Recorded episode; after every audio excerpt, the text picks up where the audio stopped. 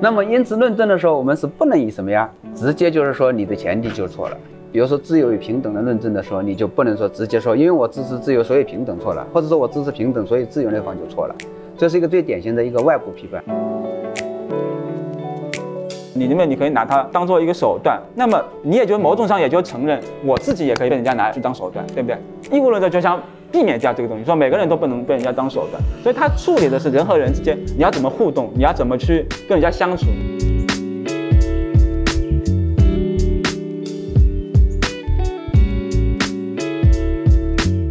大家好，今天我们的嘉宾是华东师范大学的葛思友教授和中山大学的朱家峰教授。那么这场对谈也是在修和特辑之中，是我今年在修和书院主持的一场活动。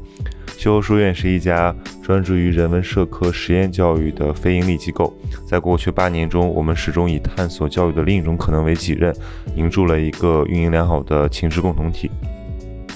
所以说这是我主持和发问的活动，但其实我也没插上什么话，因为这两位老师是老熟人，而且都是这个分析进入伦理学和政治哲学的呃拥护者和传播者。所以，那么第一部分我就是想请他们聊一下，为什么会选择这样一种方法论的进路来做学术？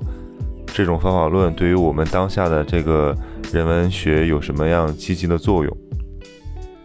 方法论明晰之后，在第二部分我们就会进入到关于伦理学的几大分支。这个作为一个强硬的后果主义者的葛老师和一个朦胧不清的义务论的朱老师将会产生非常精彩的一个辩论，所以让我们拭目以待吧。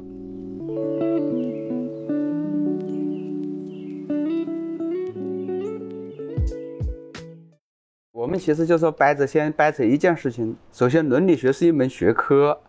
因为为什么要讲这个？是因为在很多中国老百姓中间，伦理学就是跟那个道德卫教士是差不多的，对吧？就学伦理，所以我们经常说学伦理的是什么呀？缺啥学啥嘛，对吧？所以这个这个实际上就是说，首先我们要把这个掰扯清楚，就是你们日常的道德常识当然是可以的，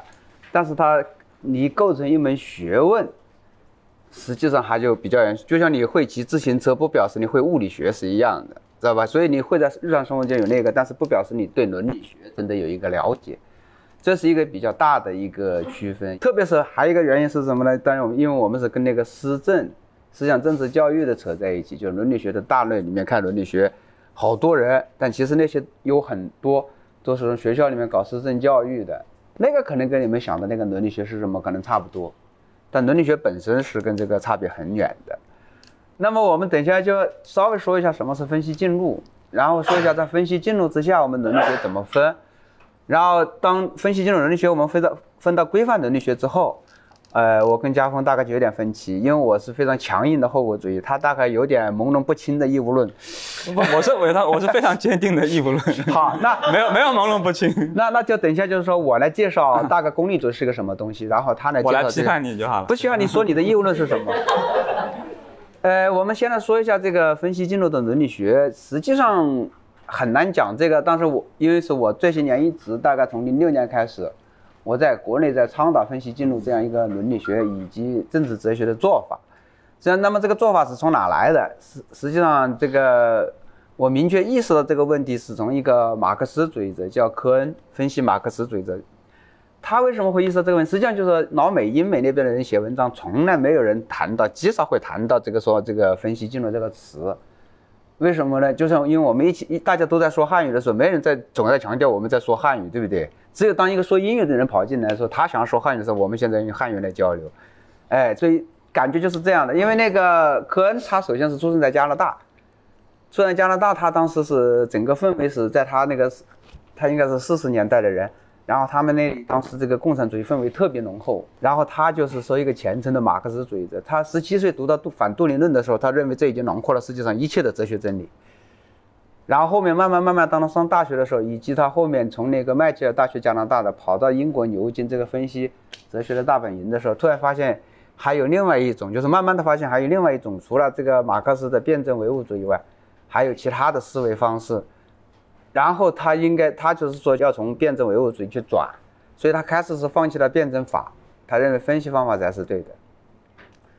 呃，所以他就谈那个分析金融，因为我们这边开始读到了，所以本不大注意的。我是在博士期间，呃，其实也那个时候在跟，就是从美国回来两个博士在读的时候，他们也不谈分析方法，就带你读，就那个论文，反正一个星期多少篇，就帮你，就你跟着他，你你你，就是他在前面滑，你在后面游，你你跟得上你就游上去了，跟不上的就淹死了，就就退出来了。所以像陈亮老师课经常是这样的，大概开始还有二十来个人。然后游到最后，这个学期末的时候就还有三个人，然后其中有两个是我跟现在在中山大学的他们的院的院长，我领导谭奎，就我们两个人，然后是高级旁听生，就一个学生在那里。他为什么？就是因为他当开始当我我个人觉得他那种教育方式有点问题。当然他今天在武大还依然是这样，然后跟他游，他有个国际班，就跟他游得动的就游，游不动的就淹死，淹死了的就退出来了。呃，这个就是分析方法，它这个这个实际上我后面是因为从那个科恩读他的书里面，他有一本书就是说反对我明天大概应该是明天要讲的那个诺奇克的叫《自我所有自由与平等》那本书，就是诺奇克把他给刺激到了。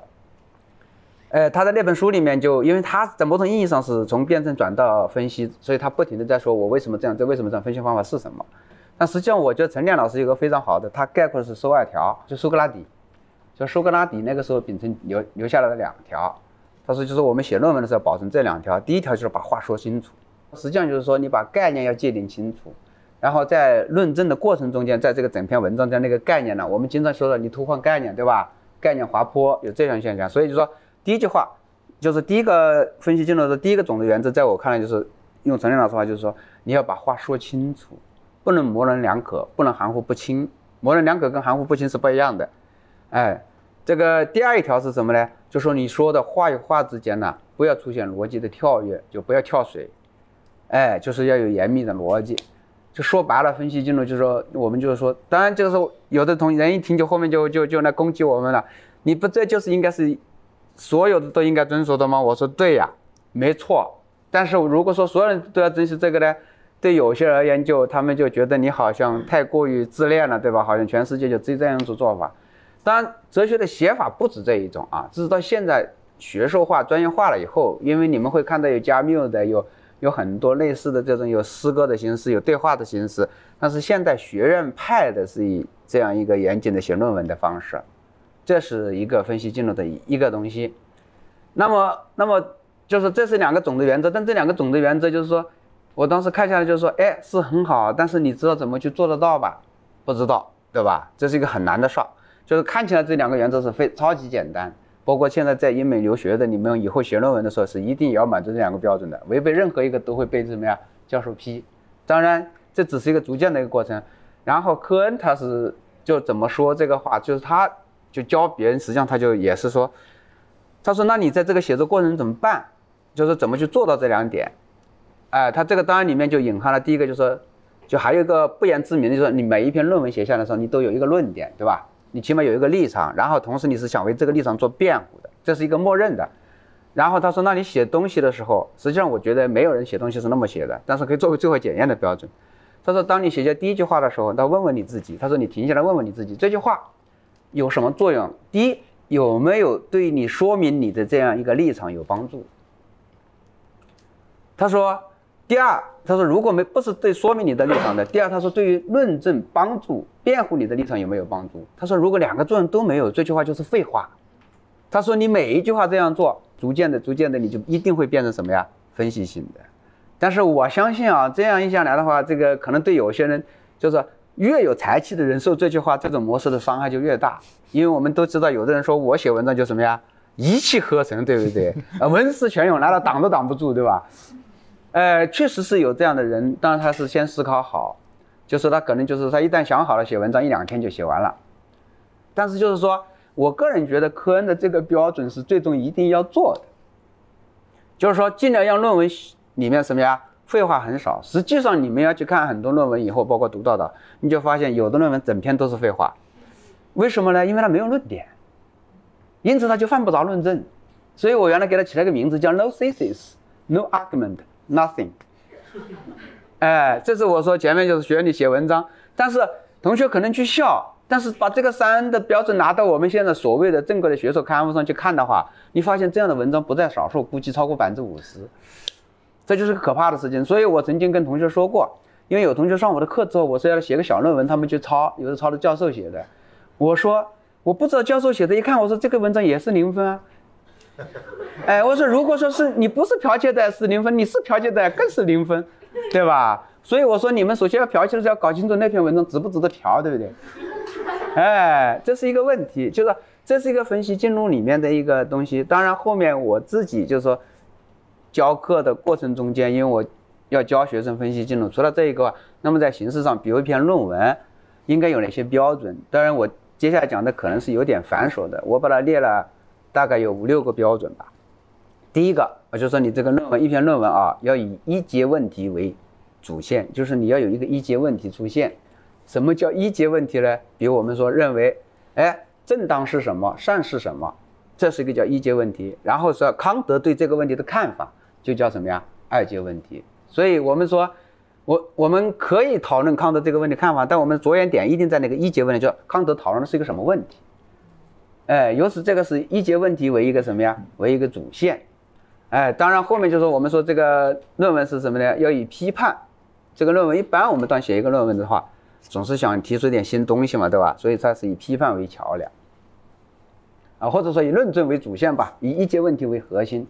那么这个为什么要以论证？就是说这篇论文在我们至少在哲学里面啊，我们觉得没有论证，这个论文就没什么意思，因为只有一个结论放在那里。因为尤其我们经常说的哲学下面什么呀？没有什么新鲜事儿，那么同样的问题，那个答案就看你。所以我们说是以论证为主线，就是一个是核心是什么呀？是那个一节问题，就是说你要辩护，你要解决是个什么问题。第二个就是说，哎，那么我整篇论文充斥的应该是什么呀？是论证，是讲道理。那么讲道理应该是怎么讲呢？我这是我自己的一个概括，就是说以内部批判，因为内部批判可能不大说，外部批判是知道的。外部批判最简单的形式就是说，当我在论证两个命题的时候，假如说 A、B，然后我是 A 一方，B 一方，那么我说。因为我对了，所以你错了。我要论证你说，我说你的前提就错了，那是最简单的，对吧？只要你前提错了，你后面所有论证就什么呀？就错了。那么因此论证的时候，我们是不能以什么呀？直接就是说你的前提就错了。那么我们比如说自由与平等的论证的时候，你就不能说直接说，因为我支持自由，所以平等错了，或者说我支持平等，所以自由那方就错了。这是一个最典型的一个外部批判。所以我说以内部批判为桥梁，以论证为主线嘛，以内部批判为桥梁，因为只有以内部批判最后能达成一个共识。那么内部批判就是什么样呢？你要去找跟对方有在哪些方面是什么呀有共识的。如果你跟那个，我相信啊，只要是人，总有一些地方是有共识的，所以就看你能不能去找。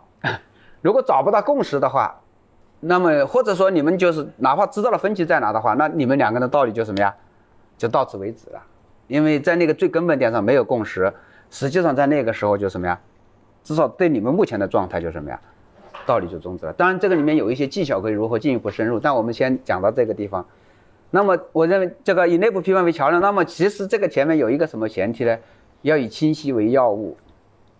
清晰明了为要务。就是说，所以你这个批判前面所做这些事情，你一定要非常清楚明白。哎，这个是一个我认为是是在论文写作过程中间很重要的。那么第五个应该是什么呀？当然，这是我个人的，就是以以在哲学里面啊。以新颖的区分或者概括为灵魂，呃，就我们在哲学里面，如果你找不到一个新的概念或找不到一个新的概括，跟别人不一样的话，你就很难说你能完成一个内部批判。所以我说，一个新颖的概括或者区分作为前提，作为那个灵魂是这个论文的灵魂。所以我现在看别人的论文之后，他如果说，特别是我们哲学类的论文，我就去找这个东西。如果你这整篇论文里面都没有出现一个不同于前人的一个概括或者区分。那么我知道这个论文充其量最好就是说把别人的观点表述清楚了，所以我现在找论文相对发现别人就相对简单，就是说你一定得有这么一个东西。那么第六一个是我们说的就是什么呀？我们总是以推进真理为目标。当然这是我当然可能有的分析内容不一定，但是我是做一个粗略的概括的话，大概是总是有这么一些，这是一个分析进入的一个基本的一个东西。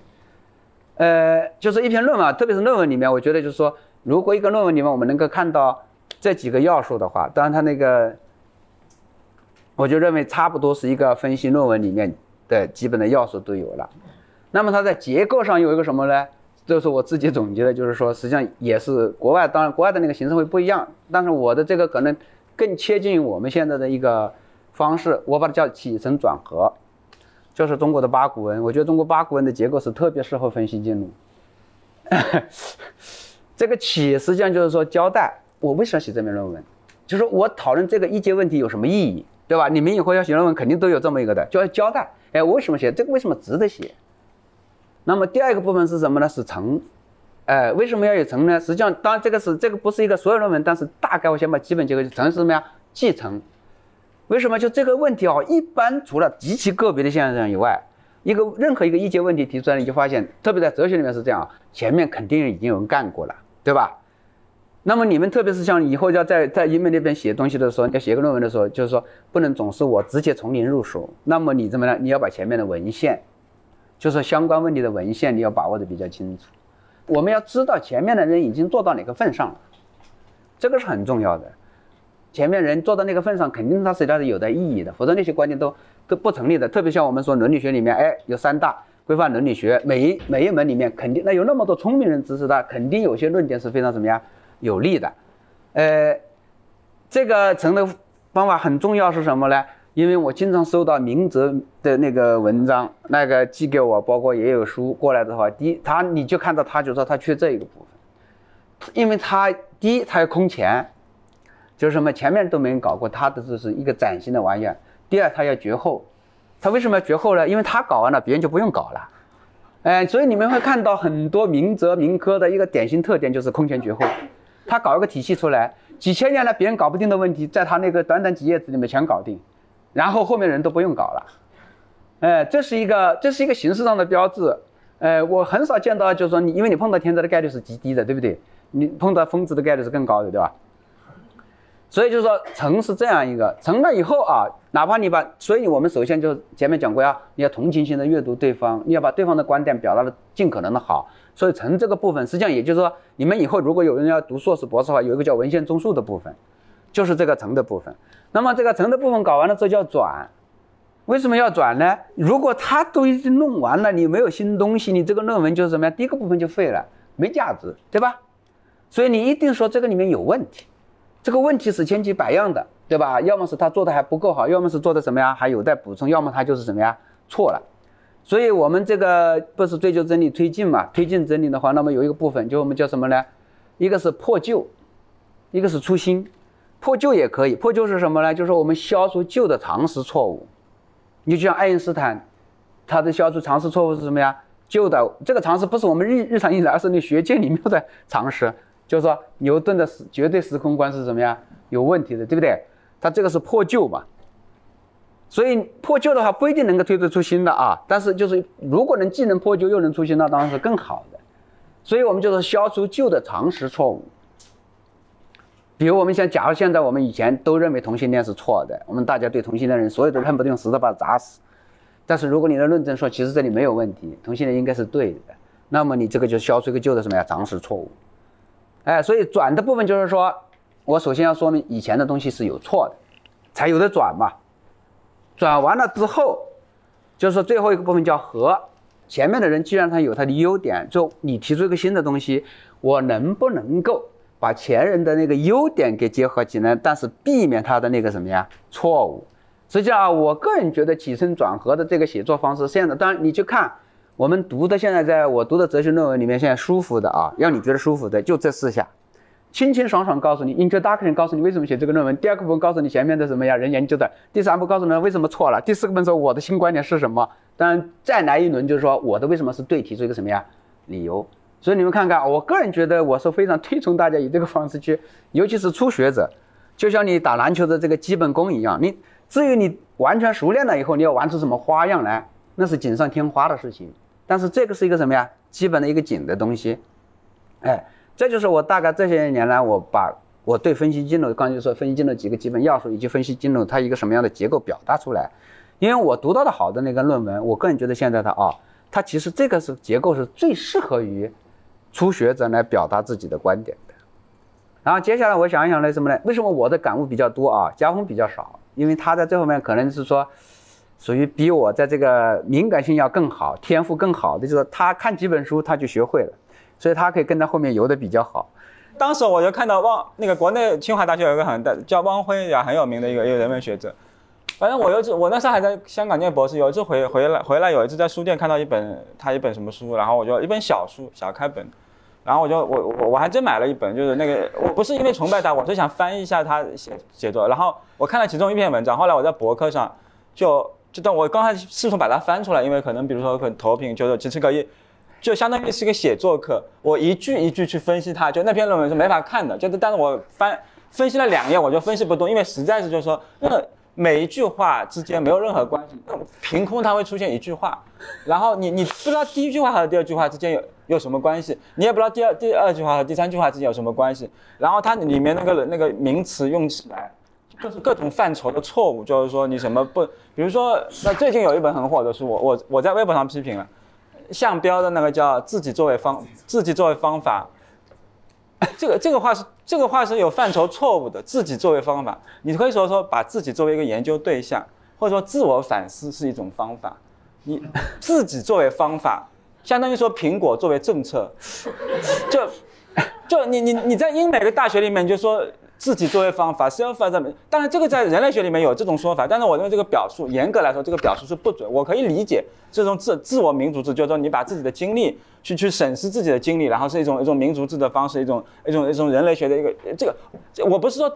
dis 就是 disagree 这个这个立场或 disprove 这个立场，这个立场没有任何问题，这种研究方法没有这个这个表述有问题。自我作为方法，那自我它。它是个范，两个不同的范畴，这两个东西是就没有任何共同点可以让你联系起来，对吧？苹果作为政策就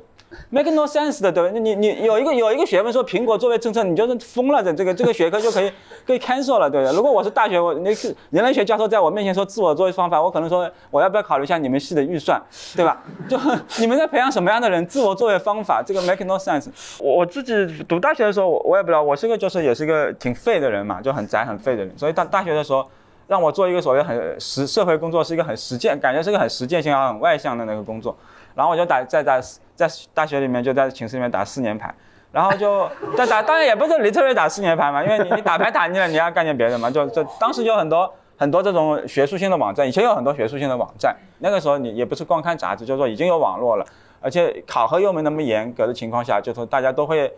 呃，有这种博客啦，有这种论坛啦，去那个那个什么，以前有什么天涯什么什么之类的这种东西，对啊，就这种呃，有大家都会去发表各种东西吧，然后就在网上就乱逛嘛，所以你就看就喜欢看这种抽象的概念性的东西，然后后来就好 OK，然后快速跳进到，然后觉得觉得大学四年眼看要毕业了就不行了，就赶紧考考个研，然后就转考到政治学，然后就想做政治哲学、政治思想，但是这个时候水很深，不知道就是说。就思想类这个东西，其实水是很深的，就是说，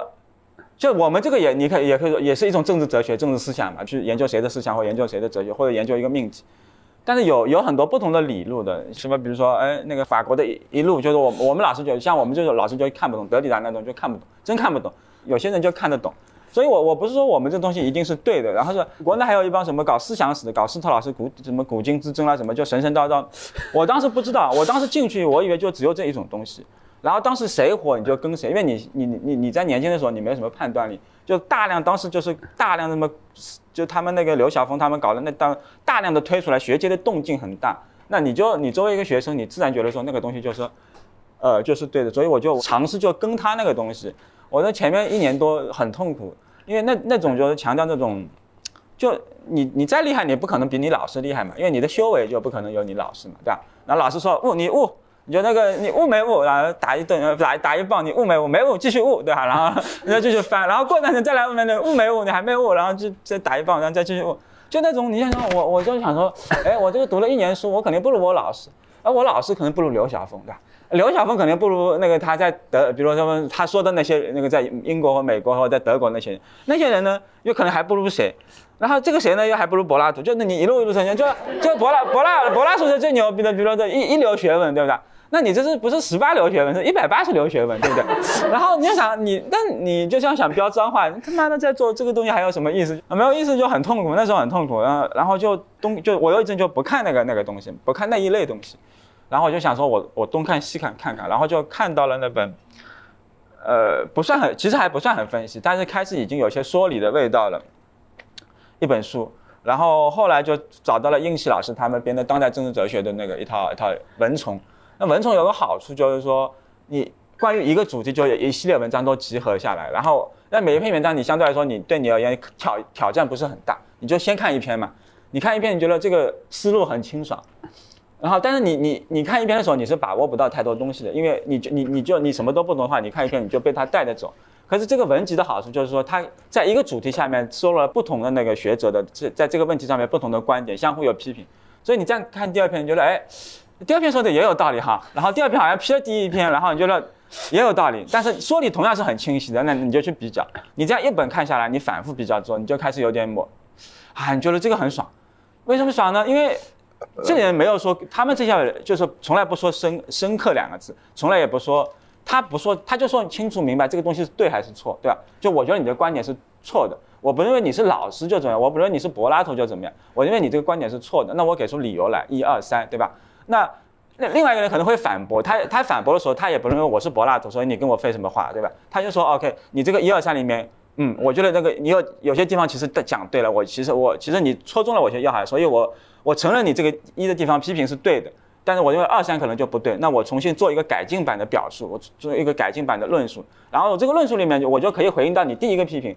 呃，我认为你第一个批评可能是对的，所以我做了改进，然后你第二个批评、第三个批评，我就可以去全部都挡掉了或者怎么样，然后你就发现，哎，这里有一个很好的一个东西，就是说他马上有一个平等的姿态出来，就是说说理在在这个 reasoning 这这一点，我们 argument 这点。没有人比谁更好的，没有人有一个天然的有一个优势地位的，就说我是柏拉图，我是谁，你就应该听我，你没什么好废话的，对吧？你一个大学，你一个大一的学生，你就跟着学就是了，你有什么好多嘴的？就是说你没有什么好自己想法。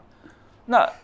然后你你看那类东西，你就说，哎，你就发现说，大家不是不是以这样的方式来来做学问，大家就是说，OK，你提出一个命题，你界定概念，你提出个命题，然后你来展开论证。然后我觉得我，我觉得我就，我觉得不对。那我说我也来来一个，然后我们就放在台面上，我们就来 PK。那那 PK 了，然后你做一个旁观的，你可以去看，你你发现你自己心里也有一杆 有一杆尺的，因为每个人都有最基本的 reasoning。你就说，哎哎，你你仔细看，仔细看，就看得多了，反复看，就觉得，哎，我觉得这个好像更有道理一点啊。就一方面，你确实会自己觉得变聪明了，因为你会，你开始会批判。你你本来看人家一篇文章，你就正常人就说，我们就说。正常，你看一个学术的东西或者什么东西，其实免不了的会有预设一个所谓的作者权威的视角，就是说你作者肯定对你具有一个优势地位，你作为一个读者的话，你你容易就会被搭被他带着跑。当然，这个也是很正常的，因为不然你要去看什么书？你看东西就是为了吸收，就是为了学习别的东西。所以你一开始看东西，你总是会是一个比较 humble 的姿态进入。呃，这然后这这是一个正常，这是一个好的姿态啊。那你看书本来就是为了吸收东西，所以你一开始姿态肯定是比较低的。那这意意义上来说，你就是预设了一个作者有个有一个相对权威的视角。那这个东西不能放大，这个东西如果变成就是说你你其实不要想，你就听我的，我我就我就告诉你该怎么样。那这个东西就其实一个不健康的一个东西，就它有一种支配性的关系在里面。如果然后如果你把这个关系转换到活生生的师生关系上面。你几乎就是一种很很，其实是一种很洗脑的关系，就是一种被洗脑然后被支配的关系。你就你就跟在那，你就跟他的做他的那个跟屁虫一样，你就觉得他他什么都对的，对吧？你他导师你是不能质疑的，他多深刻啊！你你才摸到他的边，你的可能边都还摸到，你有什么资格去质疑他？那这个你你一旦进入那个东西，你就很可怕，你就很某种上是可悲也很可怜。所以我我才能后来看到那个平等的东西，那个说理的东西，我就就立马就一百八十度转弯，就是说。我操！我说觉得这个东西才才有意思嘛，这个东西才是真正的做学问的姿态。然后我立马就那个那个书全部都不看，全全真的是全部扔掉了，然后就开始看那些当代这些论证的。然后我我本来本科英语也还凑合，后来我就一开一开始看了点中文，后来不过瘾，就直接去看啃英文的论文。呃，也当然有难度，但是因为你你你，我现在在微博上经常有人问说，我开一些英文的书单了，很多同学说啊，老师你这个英文好难。我说读英文比读中文要简单，虽然一开始会有点难。但英文的逻辑，英文的那个东西，整体来说比那个说理的那个能力，其实比比中文的要强。呃，中文中文我们的那个学，我们的语言里面，诗意的东西比较多，那个那个那个跳跃性的东西比较多。英文里面相对来说，不是说不好，不是说中文不可以改进，而是我们的，因为我们的文化里面、传统里面很少有这种呃说理性的东西。OK，所以我就是这样转过来，然后做那个东西，然后我就开始看论文。那可能就像葛老师说的。我我自己其实当时是要淹死的，但是我是在另外一个水池里要淹死的，对吧？就后来我跑到了，我那个是可能一个流川水，我在那里面扑腾，好了淹死了，面目全非。然后突然跑到一条清水，清真的是这里游泳池里面，那就是如鱼得水嘛。所以你我对我而言，就那个东西就是有这样一个，呃，你可以说是某种生命的感悟一样，就是说我是在这样一个转层里面跳过来的，所以我对那个东西是有一个，是个很天然的一个亲和性，甚至有很有热情的去去拥抱那个东西，因为我突然觉得自己变聪明了，而且我跟人家是平等的。真的，你美国一个大学教授，我也不觉得怎么样。我觉得你这里说错了，我有时候会给人家写个邮件，我觉得你这里好像讲的有点不对，然后人家就会回邮件。然后你以前是不敢想象，你给刘晓峰写个邮件，刘晓峰怎么可能？对吧就就就刘晓峰可能怎么可能正经的说啊？我我觉得我这里还有点问题，对吧他他不可能，因为这个是要要预设这种神秘感，要一种权威关系，他他不可能以一个平等的姿态跟你说理对吧。后来用我们的另外一个很好的小小小哥们，就是说，呃，在华师大任教的春寿惠春寿老师，他说。他说学问有两种嘛，刘晓峰啊什么汪辉他们那叫师妹，in charmio 就是给你一个，然后我们这种说理的方式叫趣妹，就是就是把你个把你就说那个魅力的东西就是掰掰开来揉碎了就展示给你看。我我那比如像昨天我那种的，就是一直给你掰开来，就是很琐碎，但是如果你被我说服了，你就被我说服了，但是我没有要藏着掖，我没有任何要那个。就是给你卖弄任何故弄玄虚的东西，我尽量把任何一个概念都掰到不能再掰为止。我把所有东西都展开来给你看，你看看你能不能接受？你看看这个我这个这个分析是不是更好？呃，所以是这样，就是说完完全透明的，完全那样的。大家要说理嘛，不能说预设那。所以我认为这个东西是一个。像我跟葛老师现在就见见学生就要跟他们布道这个东西，因为我们俩现在就是婆婆已经像唐僧一样了，就 就是说，因为我们觉得这个东西是对的，这个东西是平等待人的，这个东西是有有有激励大家，希望大家勇敢运用自己的理性的，对吧？就是说不要不要轻易的被被，我们觉得这个东西是一个一个现代社会应该甚至有一个有一个一个一个基本的一个我们说讲公民理念啊什么平等公民，那这个东西都是一个公民理念很重要的一个面向。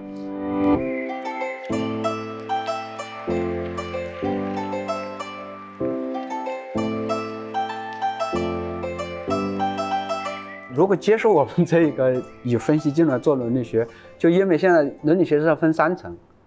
就是说分三个主题，一个叫原伦理学是 meta-ethics，一个叫规范伦理学 normative ethics，还有一个叫什么呀？应用 applied 那个什么呀？ethics，就是这三层。然后我们因为原伦理学那个太太太变态了，那个那个不大好弄，就是说我跟嘉峰如果要辩论的话，我们主要是在规范伦理学层面，就是提出三种，就实际上就是指导人类行动的那个道德体系。然后，如果我们掰把这个掰一下之后，就接下来就是说，你们就会看到，你持有不同的规范伦理学的那个原则的话，那么你对于应用伦理学的指导的话，意见很可能就会是什么呀？不一样的。所以这个规范伦理学现在实际上就是说，从古至今发展大概有三个体系，就是现在我们如果说把它这个稍微那个点，如果这个实际上所有契约呢，我觉得都没法算一个，嗯，对吧？那只能算一个方法的一个问题。那么我们说一下，就是最简单。当然，按照我的，等一下家峰肯定有意见。就是按照我，就是最开始是什么呀？是这个叫德性伦理学，就是以以人为本，就是要成为好人。这个实际上就是中国、外国其实都差不多，一开始出现都是德性伦理学。然后我认为第二个就是什么呢？出现的是应该是，但实际上其实不大一定对，但是应该是一个很多像圣经里面那个出现的，就是这个叫什么呀？义务论伦理学，就是实践呀，包括一些这样的东西。我个人觉得，当然这个。可能他会有意见，我就觉得最后出现的应该是后果主义伦理学，或者就是说，在我们国内把名名声搞错了的叫功利主义伦理学。呃，就是这是三种，目前就是说，尽管我们说好道德道德怎么样，但能够经受住时间检验，并且经受住逻辑推理的话，到目前我们看下来，剩下的就这三种，就是德性伦理学、义务论、这个功利主义或者叫后果主义伦理学。呃，家峰说他是一个坚定的义务论者，其实我我从他的读的呢，他自己说的是。他之所以他跟我那个，他其实没那么坚定，但是我是一个比较坚定的一个后果主义者，所以是后果主义有很多极端的结论，这个极端到最后就是说，实际上就是这个怎么说呢？就是说我将无我，呃，就是功利主义的极端形式就是没有我，呃，这是当然这是一个最极端，但现实中间我们估计很很难那个这样来，但是功利主义的基本原理就是，其实它很简单一句话。就是说，如果一个东西是好的，是有价值的，当然是越多越好，那是最多最好。就说白了，我个人认为，就是功利主义，或者说功利主义其实是什么呢？原来把那个什么是好给定义为是什么呀？是效用或者叫快乐。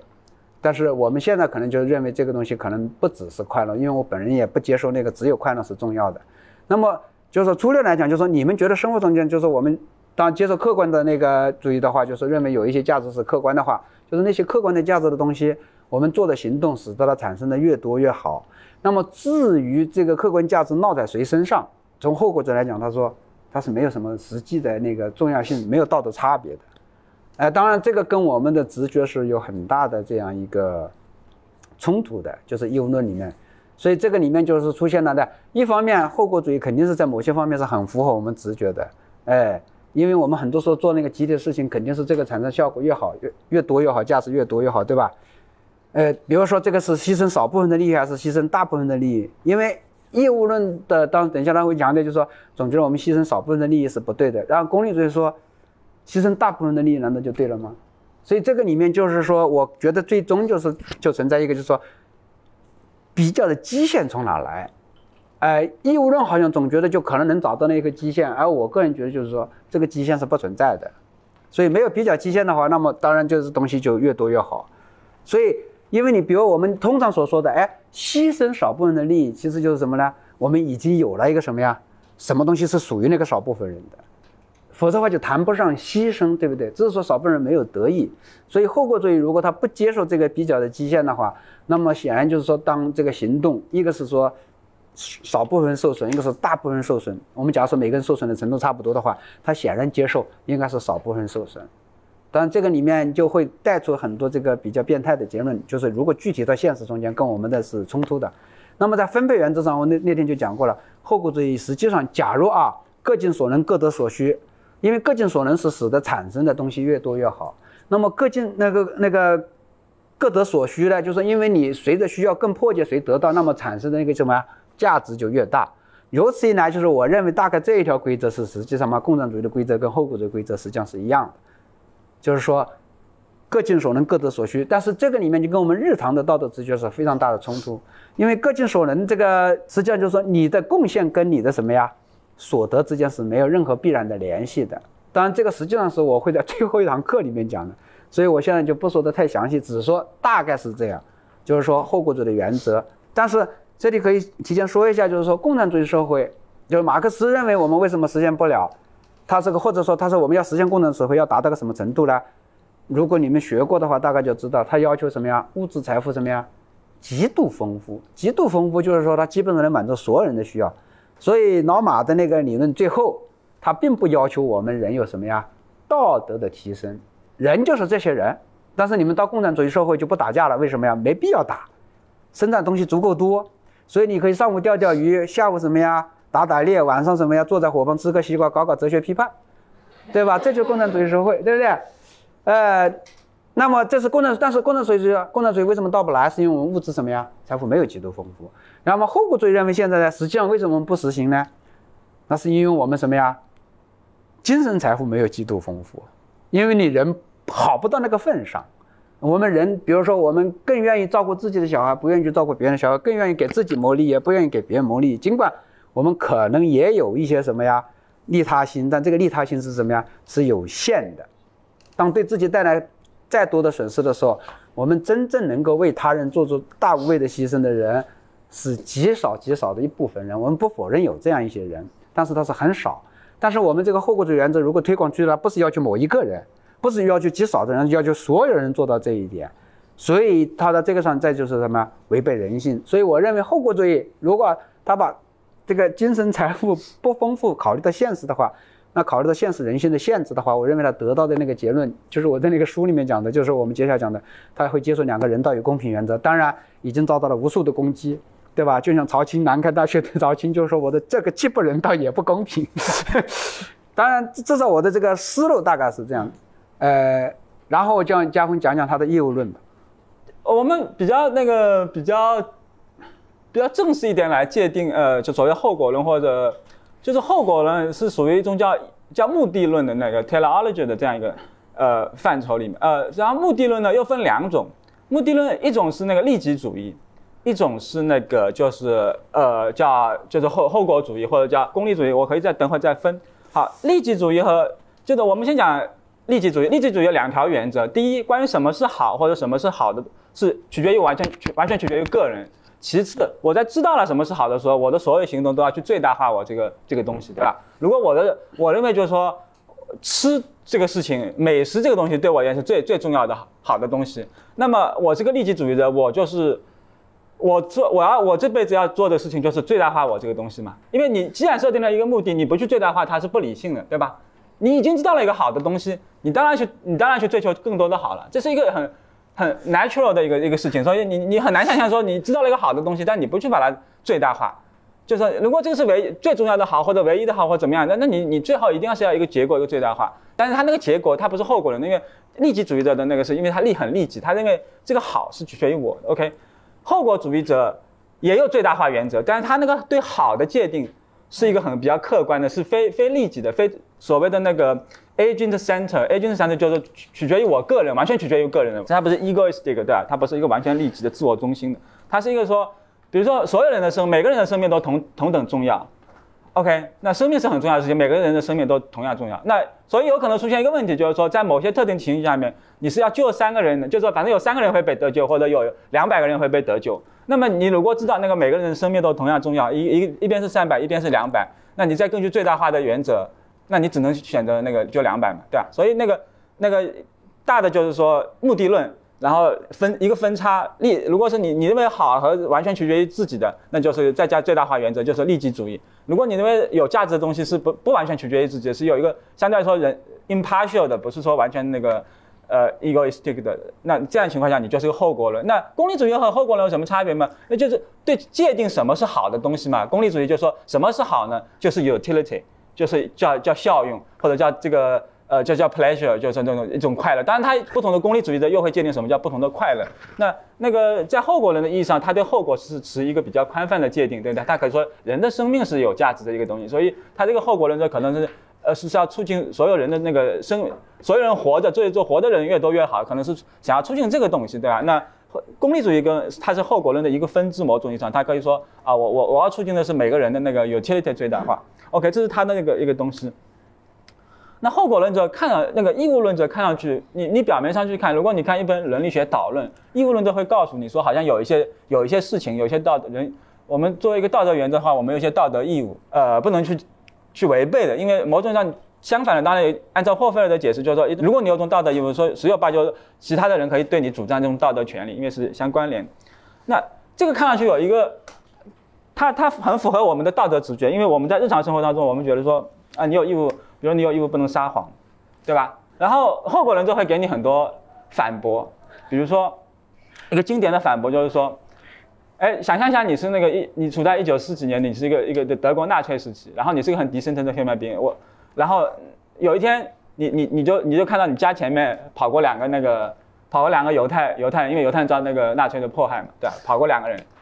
然后你知道，其实让他跑进了，比如说密林中或者，但你知道他往哪个方向去了？两个方向，比如说，然后过一会儿你就看到那个那个那个有那个德国的那个纳粹军官来问你说说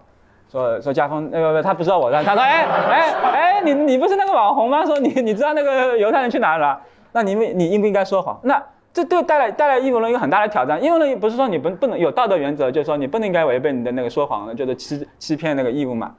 但是你你一个很反直觉这个东西，就说你难道说，哎哎，那这这两个就往那边跑了，你你好像永远只能做真诚的，这因为很看上去很不理性啊。这两个很无辜的人就追上就被莫名其妙被杀掉。如果你觉得后，然后后果来有个很很强有力的武器，比如说你觉得有时候你觉得我，可是我就觉得那个撒谎啊不撒谎就是错的。所以如果只有两两条人命，就这个 stake，stake 有有时候 high 有有 low stake high stake。如果你只有两条人命，对吧？我觉得我我咬牙，bite the bullet，我我咬住这颗子弹飞过来，这颗子弹，我觉得 OK，我就我我我不不不管，我就觉得就不能说谎，两条命就两条命吧。后果人说，我假设两百条命呢，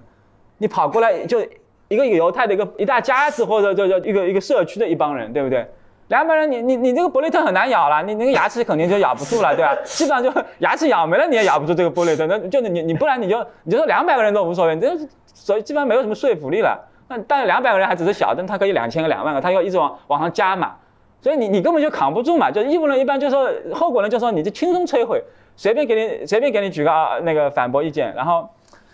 另外有个很著名的例子，是威廉姆斯还是谁提出来的？说你有个很好的朋友，那个很好的朋友是个 dictator，是一个是一个很暴君的一个这样。然后他刚好抓了十个土著，要要要要把他们弄死。呃，他 anyway 他反正就想杀的，然后然后因为我去我跟他好朋友，我去我我刚刚去看他，啊，他一看我高兴说家峰你来了，哎呀好是好是，说那个刚好刚好有十个人，这抓十个土著，说这样，你你你选一个，你把其中一个人杀了，我就把九个人放了。但你你不杀，那他他十个人都会杀。但但是我说我不想杀，那你是不是我一会儿就就就拉出去毙了嘛，对吧？那义务论就说不能杀人啊，那杀人是最大的那个最大的禁忌了。从道道义论的角义务论的角度，最大的义务不能去杀人嘛。但你你你你发现你又面临一个困境，你不杀人，那些那些人还是死啊，还是死啊。然后义务论者好像又会说，那不应该杀呀，从那个，但是。后果人说你又你看你又被摧毁了，十个比一个还不能杀，一百个比一个呢，一百一万个比一个还不剩还不能杀，你一定会被摧毁对吧？一定就扛不住，说算算算算杀吧，杀就杀吧，对吧？那就你就你牙一咬，你还是就蒙蒙可能蒙蒙着眼就就就把把其中一个毙了，可能含着泪也好，还是含着血也好，反正就把一个给毙了，那那你就这，所以一看上去义务论完胜，就是后果论完胜嘛，对不对？但是我我的我的我想我的可能某种对他的那个不满，我是从一个。某种上是从一个更更更深层次的一个一个一个东西出发，就是说，我认为就是说，你像后果论，它给定它的东西就是说，首先有一个客观，世界上有个客观的善，一个客观的好，比如说人的生命，然后叫最大化。那它这个要求是对每一个个体说的，所以每一个个体变成说你的实践理性就变成像有一个内置程序一样，你所有的行动就要围绕这个两个终极目标，你要去促进世界上最大的善。我认为这个这个对。这样一种对人人的观念的现，对的 conception of person，就是说对人的那个观念的想象是是错误的。我认为道德不是用来做这个事情的，就是我认为他这个道德就是我我这是 morality for，就是说那个 for what 这个这个事情，我认为他道德的功用，他认为道德的功用就是他设想了这样一个这个世界的一个状态。哎，因为这个是客观的确定是善，因为已经确定是客观的，所以你不能有主太多主观的那个啊，我不认，已经已经在前提已经排除了。有一些确立客观的善，那你只剩下最大化的东西。让每个人对，然后说道德起这个作用，道德要规范每个人，也就是道德引导每个人去做这个事情。我认为这个是对人的想象是一个一个一个感觉，我我感觉是一个错误的想象，也或者说倒过来说，我认为就是说这个对道德的功能的想象，我认为是这个错误。我觉得道德不是用来做这个事情的。所以我的反驳，首先的反驳不是不是直接去面临这两个难题，因为那两个难题我也很扛不住。但是我要我要后退一步哈，我要后退到一个更深层次。我说我们道德要道德干什么用？那他因为道德就是用来来帮助你知道，他提出这两个原则就是提，就有很多人不明白道德是想来干嘛，然后就很混沌。然后他说我我这个后果论，我我给你道德提出这两个原则，然后用来指导你，呃那个世界豁然开朗很清楚。那当然后果论就会辩论到底什么是客观的价值，但这个是一个刺激的问题。OK，他这这两个原则。那义务论，我很多人义务论之后，他他他不喜欢讲就道德的这个，或者什么是道德和道德到底有什么功用？我认为道德就是来规范我们之间那个关系的这样一个东西，就是说这是一个非常 relational 的这个，就是这这个关系你注意啊，一个非常有非常大非常大的变化。后果呢是是某种意义上是看到你跟这个世界的关系，有一个啊有一个客观世界啊，对对吧？一个客观的一个好的东西。有六十亿人，有五十亿人，对不对？就这样一个客观的一个一个破一个价，然后我我要去促进每个人，比如尽量过得幸福。但是到义务论就是说，有六十亿人或者你们在这里，我我们每天就要互动。但是我呢有自己的一些想法，对吧？我想成为一个，比如说一个一个哲学家或者一个什么东西，想成为一个网红，对吧？我有一个，那现在网上其实已经有些很变态的视频，就是可能他是虐猫或者什么东西，但有或者有些变态的视频，很恶趣味的视频，但是有很大的那个关注度。那假设我做的极端一点，我就说有一个人就是说。他想成为网红，他但是他是从伤害别人的方式来来成为网红。那他在他看来就是说我我我想我想我的好我对那个美好生活的观念，我的那个生活的意义就想成为网红。然后我做这个网红的手段是，我的手段是把一些人就当手段。那后果人其实反就道义人其实很在意这一点，就是说这个事情是错的，是因为 OK 你有你的你有成你想成为网红 OK 你有你成为网红的那个目标，可是你被你用来作作为手段的那个人他也有他的目。目标对不对？他有他的，他不是你，就是康德讲人不仅仅是那个手段嘛，人是目的。那这个话其实要更精精确一点，就是人是最高的目的。就是说你你，他是个最他，你不能把他任何行政，你不能把他当手段，除非他同意。因为我们时时刻刻也被人当手段。呃，你你同意你同意九九六，你签个合约，你就是被人家当手段用的。但是这是你同意的，所以义务论就是说，我们每个人都有自己想过的一种方式。那我我想过的一种方式，那我用什么手段来实现我想过的那种方式呢？我是随便把人当目的吗？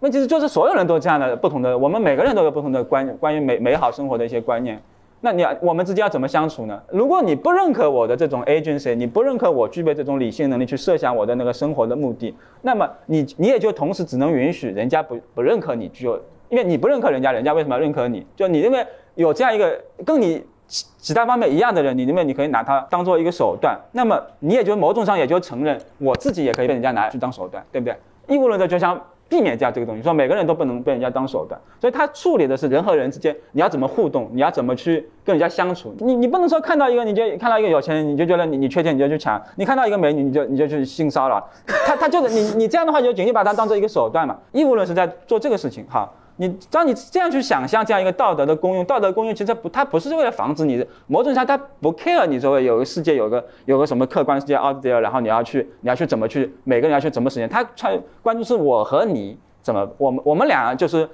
怎么怎么相互对待，怎么怎么相处，怎么不会让你你你就是某种上错待我，呃不会让我错待你，他要画出这样一些边线来，那要回到那个前面两个。著名的反驳里面，就是看上去摧毁性的反驳。那我我一刚刚讲的就道义，所以就加一句嘛，就是因为我们要处理这个人与人之间不同的关系，所以处理这种关系最好的方式，目前来看最好的方式就用这种所谓权利义务来来规范。就权利义务就是这种边界约束，就是我跟你我跟你怎么相处不会错待你，就是说每个人划界，我们每个人设立一些权利义务，对吧？这叫边界约束 （side constraint）。你违背你的义务或侵犯我的权利，说明你跨界了，跨界就错待我了。所以就是大家就用各种方式来来设想这种不同的权利义务体系。刚才那两个很著名的反驳就是说，纳粹来了，你应该应不应该说谎？当然应该说谎。义务论的那个最高目的不是说你不能说谎，而说你不能错待别人，对不对？仅不能仅仅把人当手段，对不对？那显然是纳粹军官仅仅把别人当某种手段，对不对？就因为他要实现他那个什么雅利安什么什么那个他那个那个那个这个这这个所谓的那种民族的某某种种族或者民族的一种伟大复兴，然后他还把其他。犹太的他要全部赶尽杀绝，对吧？这是他服务于他某种某种自己的美好生活观念，他叫别人就是只是手段或者说是障碍，对吧？连犹太人连手段都不是，只是障碍，就是说实现他那个。那他现在这样做的时候，你从从他这你从义务论的角度来看，你当然应该说谎，因为因为你的最高目标是要把人当当目的呢。可是违背这个东西的恰恰是那个纳纳粹军官，比如说你不能杀人，对吧？你不能无故伤害人，对吧？这是个大家都认可的一个基本的平时的一个道德原则嘛，没错。可是你看到有一个有一个人在侵犯另外一个人，你可不可以伤害那个在那个那个在侵犯的那个人？当然可以啊。你有没有违背任何道德义务？没有啊。你甚至有道德义务去帮那个人，帮那个被侵犯的人。你甚至有道德义务用暴力手段去制止那个在侵这个侵略者对吧？这个侵犯者是吧？因为你的最高目标是在那里啊。你最高目标并不是并不是说这个啊，我不能说谎，不能什么的，就这个。就是清规戒律，就死守那个那个什么东西，就不能这个样，不能那个样。然后任何情境下，我我我都诶，我不知道，我就有一个东西跳出来说不能说谎，就不能说谎，就就冻住了，就 freeze 了。不是你你要你要回到那个背后那个更更深的关于道德的想象，关于人的想象，在那个地方你再回到头来，在这个具体的案例里面，OK，那所以我解决了其中一个很重要的一个反驳，对吧？另另外一个那个暴君朋友让你让你杀掉其中一个，这个里面有一个比较 tricky 的地方，就是义务论者有有有些义务论者会做一个。投机取巧的方式说，你不能杀，但呢，你可以问，你可以问他们十个人说，你看形势现在是这么个形势啊，你们谁勇敢一点就同意被我杀，就是因为我我没有拿你当手段嘛。假设就一个家长带九个孩子，家长肯定跳出来说就把我杀了，九个孩子放了嘛，对吧？就这意思就是说我你看我杀了他，我没有把他当手段，是他自己同意。他作为一个家长，他这个美好生活的想象是说，他不能允许九个孩子被被莫名其妙杀掉。所以他这个美好生活的想象，他的关于人生意义什么的想象里面，他觉得自己应该牺牲掉，对吧？那他做出了这样一个选择，那然后我我来做这个，我来做一个执行。但这个当然是一个这是个 back door，对吧？完全可以让你设置一个场景，你无法跟那个十个人有任何实质性的交流，你只能在远处下个命令。所以你是这个这个 back door 是一个讨巧的方式，但是马上就被封住了，就是说这个是无法解决那个后果论对义务论的那个根本的一个一个一个责难的。From a moral point of view，你不应该杀任何其中一个人。仅仅从道德的观点看，所以因为道德只有那个功能，但是 all things considered，所有东西你全部考虑在内，我认为你可以杀。某种意义上，你就是你愿意自己承担道德责任，你选择双手沾血，哪怕我又受到说所谓的良心的谴责，哪怕受到别人的那个各种非议，道德在实践理性当中，我认为就不是说永远是最重要的考量。就道德是个非常重要的考量，道德有它特定的功能，但在有些特定的情况下，在一个这样一个悲剧性的一个情况下，不一定是最重要的考量。那当然，从道义论的观点来看，真正应该谴责的后果论者从来不关注是到底是谁设置了这个情形。义务论者会说，不对啊，要谴责的是那个 dictator 啊，是那个暴君啊。那你是被嫁进去的，你作为一个朋友，你去访问他，当然你说你有个 dictator 朋友，可能本身也有点可疑，对 吧？Anyway，就是说我们先我们先不管这件事情了，但是你你你在那个情境里面，你是被绑架进去，他给你设置了这个情境，他完全可以不杀任何人的。跟你说的就是说道德不重要这个事儿，从义务论者至少从就是说那个不是最重要的事情呢，这个至少从康德那里，就说这是作为义务论的鼻祖嘛，这是不成立的。因为康德那里道德一定是唯一至高无上的，所有事情跟他比起来都是没有意义的。这是一个。但然后你最后的那个解决方案，就是你刚才最后说的 all things considered，这个恰恰是帕菲特的解决方案，就是他在那个 On What Matters 里面我翻译出来，他就就用的方式跟你这个都是非常像的。嗯，因为因为就是在后果主义里面，道德因为道德只是个工具。就跟义务论是很不一样的，所以就说是在这里形成一个非常对立，就是说在康德那里，道德就是唯一至高无上，所有其他事情跟他比起来都是什么呀，渺小的。那么帕菲特就认为，就是说这个你从一个道德的角度来看没有关系，我确实做了错事，但是 all things considered，我这个是应该我做，就是我有理由去做的事儿。这个恰恰是他，所以就是当然我觉得没有问题，因为我非常赞同他里面很多的那个分析。但是，一旦就是说，像像这个刚才那个纳粹的那个东西，我可以这么理解，像他刚才说的，最后要谴责那个，特别谴责独裁者的问题啊，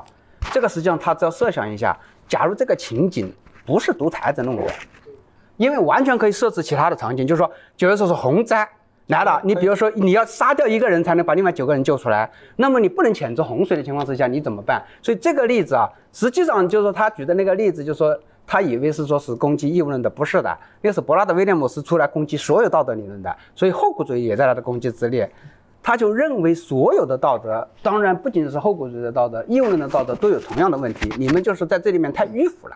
这个世界不是这么干的。他说这个里面对后果主义、义务论都破坏是这么最重要一个什么问题呢？你会破坏我的人格同一性。我就没法按照我最深刻的人格的承诺去做事儿，包括后面那个去杀一个人就是这样的。因为我承诺了不杀人，但是所有的道德情景里面都要求我去杀这个人的话，这个对我会形成一个挑战。所以他那里面提出来不仅仅是反对后果主义，但是他自己就是说，布道威廉这个例子不大成功是什么呢？最后他自己说还是没办法，还是得干掉那个人，就他自己就是说就是他提出那个理论，所以就当然这是另外一码事。但是嘉宏刚才说的这个就是。就是说，我们说的就是什么呢？理论之间的到最后的讨论呢，非常 delicate。就是说，你这个讨论究竟是在支持后果主义，还是因为所有他说他是一个坚定的义务论者，在什么意义上我们说就不坚定呢？因为按康德的呢，我认为呢他是极端的坚定的变态的。他为什么？就是为了实行正义，你要让地球毁灭，也应该要实行正义。但是你看到的两个人他就盯不住了。所以他显然不是坚定的义务论。不是我，我觉得这个误解了康德，就是。哎，那那那我们现在那个没没没关系，我就是说，就是说，如果你说，就是说这是一个通行对康德的理解，就是那么就是说你的理解对康德是更好。当然，那么就是说在这个里面，我可以接受这个结论。哎哎，是的，就是你这个结论走向的道路是谁呢？就是帕菲特。帕菲特就是什么呢？我们可以组接触一个接触一个更好的康德。就是一个更好版本，所以他最后认为义务论、后果主义、契约论，他认为最后是趋同的、三合一的。实际上我是接受这个结论的。所以我跟你可能没有实质性差别。所以，所以我就说你没有你想的那么坚定。当然没有关系，因为我觉得结论不重要，就是重要的是什么呢？就是说我们把这个东西给界定清楚。因为在那个诺基克无政府国家乌托邦里面，他特别有一专门有一段话就是讨论，他说这个 set constraint 就是说绝不可以做。最后为你画的那边界，不可能像刚才他说的说，他说有一种后果主义的理论，就是说，如果可以减少，比如说像那种同样的对于那个义务论的违背的话，我们假如说从五次变成一次，因因为你这一次不做就可以增加五次的话，他说那我们可以违背。他说，但是他说这是一种功利主义式的权利观，在他那里，所以他的那个理论就是说很坚定，也是就是接近于康德的那一种，就是说。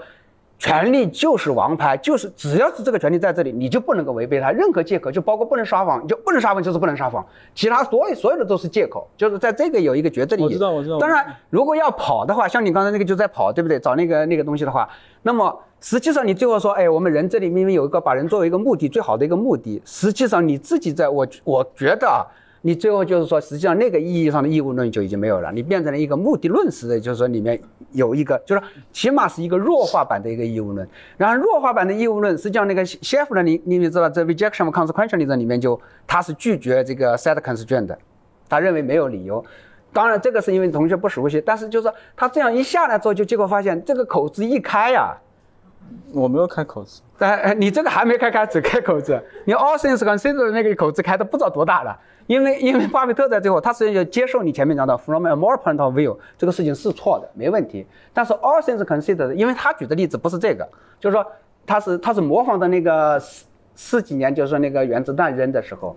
他就讲那个，他说。这个事情是不是错的？他认为说这在道德上是错的。他说这个事情我们有没有理由做？就是 all things considered，我们是不是 justified to do it？他说我接受是的。跟他这个其实我听到后面就觉得、这个是一样的，这个结论。对他他他就基本上我说，所以可能到最终啊，因为我们要的不是说标签不重要，他究竟最后叫他是 deontology 还是 consequential 那种我觉得不重要。重要的是最后我们越来越接近的说，面对这样重大事件的时候，我们该怎么做？对吧？就比如说洪水来了或疫情来了，我们该不该封城？我们该不该泄洪？因为这个事情里面，我们背后的道德理论真清楚了的话，实际上就是说它是要指导我们自己的行为的。所以我我前面就判断我说家宏没有他想象那么绝对，我觉得他的回应就是说在某种意义上印证了我说他没有那么果然没有那么绝对。对。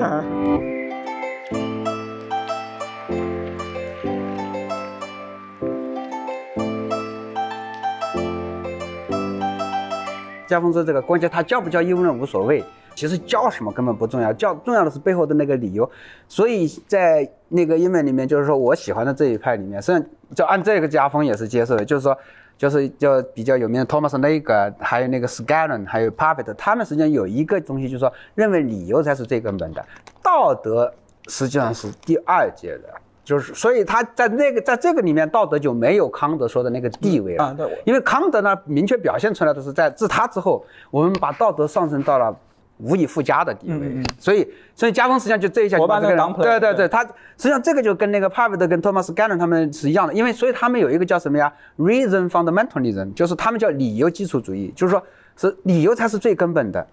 叫呃，不是不是 fundamental，是那个 fundamental，不是 fundamental，是是那个理由。那个根基主义，所以这个是一个例子。所以如果按照这个模式来解释的话，就是说，当然我们就是帕比特他们这些人都把自己叫做什么呀？就大概是一个后果主义的思维的成分比较重，哎。所以我说他跟我这个形不成一个真正意义上的一个 battle 就在这里，因为我对他的那个有些说法是比较熟悉的，我知道他背后，因为就是我们现在我读到的典型的 typical 的那个 deontology 就是这，跟他是不一样的。我怎么没读到这样的 typical deontology？哎，那因为怎么有人会设想说一个东西是绝对的不能撒谎，就是绝对就不能撒谎？我认为没有，他们从来没有主张过这样的。那他的解他的解读跟你那个解读很不一样，就有我觉得那个是康德是个傻逼吗？怎么会主张说撒 不能撒谎？天塌下来也不能撒谎？我觉得这就是没有没有，但是他没有说这个话，但是他说确实说了句话，要行正义，哪怕地球因此毁灭，这个他是绝对说过的。所以你要说他，你要说这样的话，就是很多人都说过，康德那个就是说那个说我们不应该撒谎的话，就是那个因为巴比特就说他是他原话，他说他前面刚说就是说我们在在纳粹这种事情上都不应该撒谎啊。他说第二页，他说结果让一个事故的人嘛，他就是同时在人问他，哎，写了本书给康德看，你觉得怎么样？康德说，嗯，还不错。其实背地里说，这就是一堆垃圾。就是康德自己在那个文本里面，他就是说，所以不要以为康德他说话就没有前后不一致，并且按照我们就是按照帕比特的看法，康德前后矛盾的一塌糊涂，前面说 A 不对，后面又说 A 对。他所以他说读康德读到后面就是说你会炸掉。哎，就是说，他说你的那个读第一遍非常好，特别那个什么呀，有有有那个吸引力，就说你读起来心潮澎湃，像就我们这昨天都还在挂那两句话嘛，对不对？头顶的什么呀，心空心中的什么呀，道德律令，对不对？读起来这个什么，但是康德说第一遍读的感觉非常之好，但是他说真正的像帕维特他们这种想把它里面理顺。把那个观点理顺的话，他说你突然就会发现康德他想咋搞就咋搞，哎，前面他说一个 A，后面又说一个反 A，就撒谎这个呢，在纳粹这件事情上，至少他是明确的说过是不不应该杀的。你如果要杀的话，要很强的那个辩护，所以后面搞了很多人很辛苦嘛。但是他说找到他后面的那个书里面说，别人问他那个书怎么样，他说康德很随意就说嗯还不错。其实他说内心里面认为他就是一堆垃圾。所以你看，他就是说，这个前后实际上就是一个非常背刺。前面两个人命关天的事情，你说不应该撒谎；后面一本书的评价，他结果自己撒谎。所以他说，这个这个就是那个帕维特说，读的时候他读点开始读的时候，他有的说那个人要炸掉，就为什么？就是你咋能这样，对不对？这么牛的一个哲学家，你要把人都搞死，对不对？康德像到到后期的作品，像他那个《道德形而上学》的时候，后被很多专家认为老已经到老年痴呆，就说那个我不知道那个话是在哪里出现。如如果在那个《道德形而上学》出现，有可能很多人认为他那个时候已经年年年事已高，就讲的有点有点颠三真的。道德形而上学出来之后，权利法案出来之后，你那个我们看那个道德的那个，所以康德政治学特别难研究。就是从那个那个永久和平到那个那个里面，里面颠三倒四的东西多了去了，就一会儿这样说，一会儿这样说，就两个完全不同的命题，两就完全能找到看上去非常截然截然对立的两个不同的，所以才会炸嘛。对，所以我所以 所以我不知道那个你那个话在哪里出现，但是如果在那里出现，那我那我就觉得对，那撒谎的的话，他前面是坚定的，后面是在我都不知道年老了以后，那可能我估计年老了以后就温柔一点，他这个人就 没那么。